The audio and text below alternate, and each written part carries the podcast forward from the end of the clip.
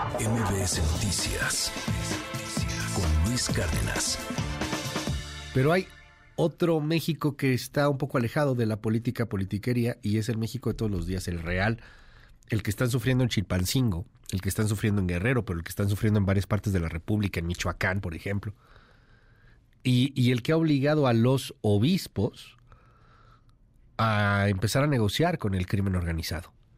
Es el caso del obispo Salvador Rangel, a quien tengo en la línea y le aprecio mucho que me tome la comunicación. ¿Cómo está? Buen día. Muy buen día para usted y todo su auditorio. Buenos días.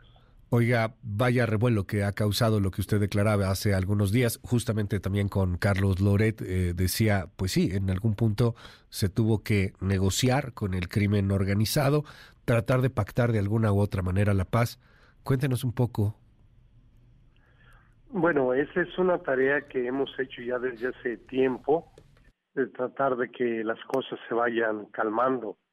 Eh, yo mi decisión fue ir directamente con los capos, con los jefes, tratar de dialogar, sobre todo que no haya esos daños colaterales, asesinatos de gente inocente, es lo que hemos hecho con ellos.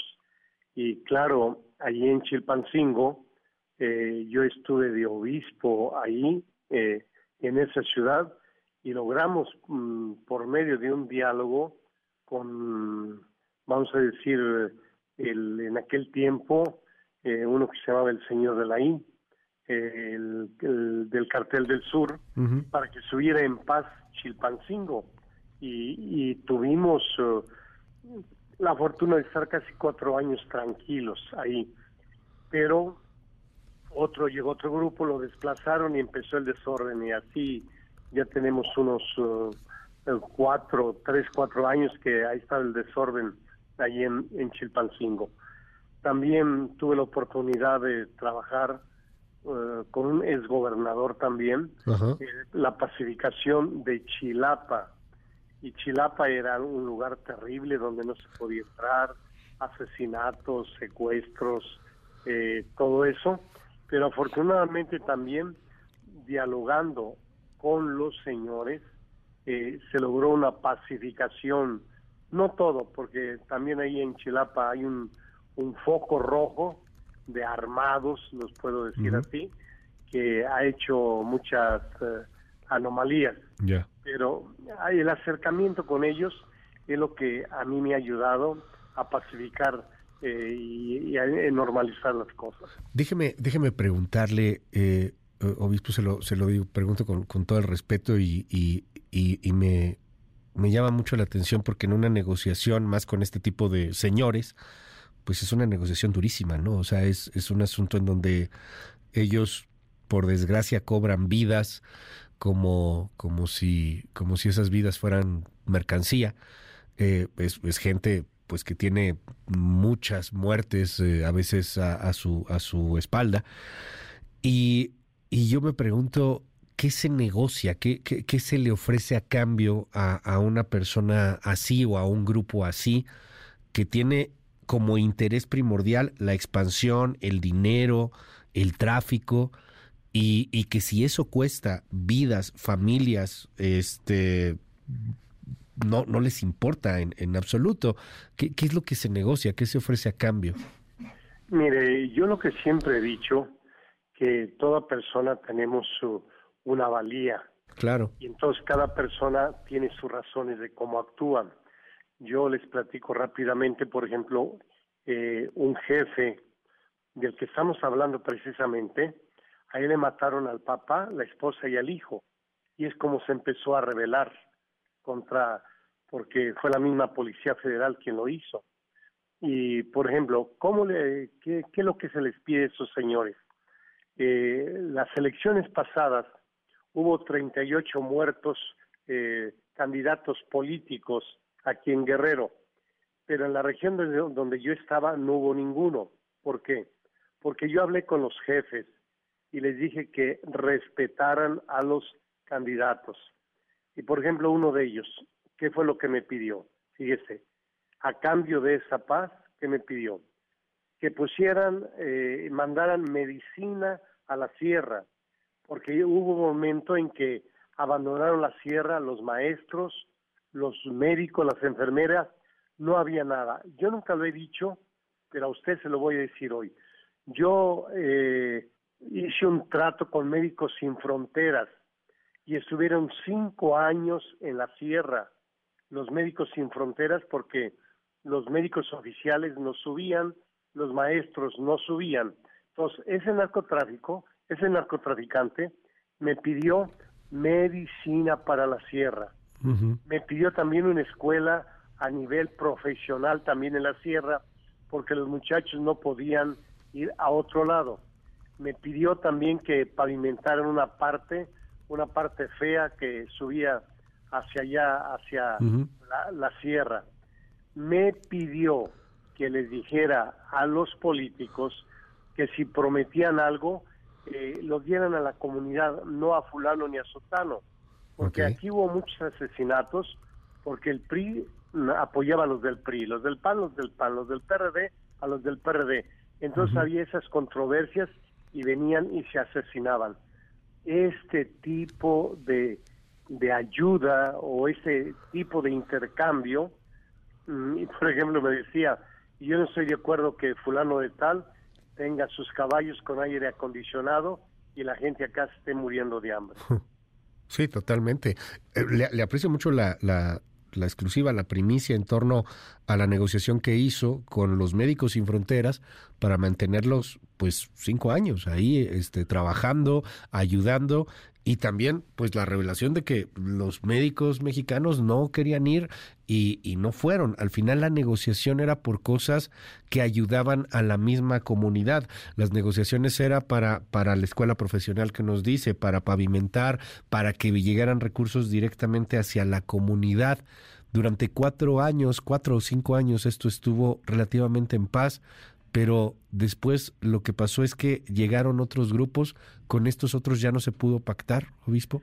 No, ya no se pudo porque yo creo que ellos pactaron con el gobierno, yo lo digo abiertamente. Sí. Eh, cuando sacaron ese grupo de Chichihualco con el que yo había hecho los, uh, el, se llama Cartel del Sur o el Señor de la I, llegó otro grupo, el de la Sierra, los Flacos, que se metieron a Chilpancingo y realmente eh, tenía cinco cabezas, o hay cinco de ese grupo, hay subdividido en cinco y cada quien hace lo que se le antoja y no y el mero jefe no los ha podido controlar. Desgraciadamente se dio eso. Pero yo les voy a dar una noticia, bueno, esto que yo estoy convencido. Sí. Del señor que se está hablando ahorita, si ustedes investigan toda esa región, Petaquilla, el Mochitlán, Quechultenango, eh, Tistla, Chilapa, toda esa zona, la parte oriental del estado, es el lugar más pacífico, es donde se eh, transita con seguridad, no hay levantones, no hay secuestros. La única guerra que han hecho ellos es contra el, eh, las drogas, particularmente eh, la piedra, el ice, y una droga que se inventó aquí en Guerrero que se llama la China White, que hacen con el fentanilo China, por eso le ponen White con la heroína blanca. Es una droga muy fuerte, es más fuerte que la heroína 50 veces. Entonces, a mí me consta, al gobierno le consta, como toda esta zona es la que ha estado en paz, es la que ha estado tranquila. Y yo sé que a nivel nacional se ha puesto como ejemplo ese lugar y ojalá que otros narcotraficantes pudieran actuar así. Y yo creo que ha sido positivo y ese acercamiento a estos señores es para animarlos que continúen así. Cuando me dice de este hombre del que se está hablando, ¿se refiere a quien? ¿A Celso Ortega, el que ha declarado? Ortega, exactamente. Eh, o sea, él, él sí es un, un narcotraficante activo en esta, en esta zona. Sí, es narco, es un narcotraficante activo, pero vamos a decir de puro título, porque acá no hay ni marihuana, no hay ni amapola, él no se dedica a nada de eso acá, simplemente, simplemente a controlar la gente, a ayudar a la gente, tiene a todos los delegados juntos, él vamos a decir, es el, el político de esta, de esta zona. Es el político de esa zona. ¿Como político tendrá alguna intención en haber dado esta declaración, oiga? Porque, bueno, es una declaración que también a final de cuentas es política, ¿no? Decir que le dio dinero o que los gusetas en ese entonces dieron dinero a la campaña del presidente del hoy, presidente López Obrador, en aquel entonces candidato presidencial. Bueno, realmente es que usted sabe cómo es la política. Sí. Hay muchas eh, cosas que no se cumplen y muchas traiciones. Entonces él se ha sentido traicionado. Eso creo que es importante. ¿Por qué se sintió traicionado? Por, por lo que nos señala hace unos momentos, obispo, que de pronto a lo mejor hubo un pacto con otros grupos criminales. Mire, él abiertamente ya lo dijo, ya lo dijo. Sí. Eh, eh, por ejemplo, con la presidenta de Chilpancingo, que es de Morena, ¿sí? El, que ella quedó de darle el control del rastro y, no se lo cumplió, el control del mercado y no se lo cumplió, y él está molesto con este partido. Dígame, dígame algo, eh, creo que esto es importantísimo está molesto con el partido y de ahí vienen este tipo de, de, declaraciones diciendo, no, pues... De reacciones, exactamente. De reacciones. Eh, sin embargo, y, usted lo, lo sabe perfectamente bien, pues estas son reacciones políticas que se enmascan, en, que, se, eh, que se quedan en esto que llama el presidente la politiquería. Pero pues la violencia ahí sigue, oiga, me, me llamaba mucho la atención eh, cómo se ha tratado de negociar o de hacer algo, pues para que, por ejemplo, los transportistas en Chilpancingo puedan volver a trabajar, para que se pueda volver a mover cosas ahí en el, en el Estado. ¿Hoy hay alguna posibilidad de diálogo? No, pues precisamente se, fue lo que se hizo estos días, que dialogaron entre ellos y lo positivo fue la tregua que hicieron.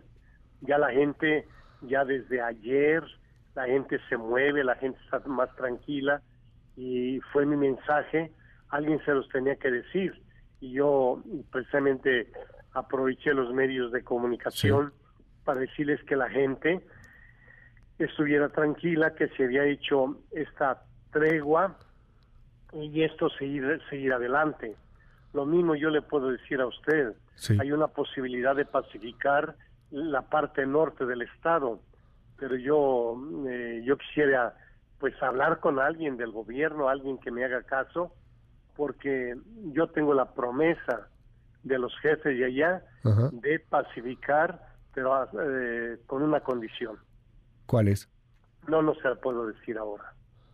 A ver, pero ahí está el llamado de cualquier manera. Y ayer el presidente vio bien las negociaciones que estaban haciendo los obispos con eh, estos grupos y jefes criminales ahí está el llamado, porque entiendo, eh, don Salvador Obispo, que, que, no, le, que no lo han contactado, que, que no han platicado, pero ahí está el llamado, hay una posibilidad de negociar y de pacificar la zona norte del estado de Guerrero.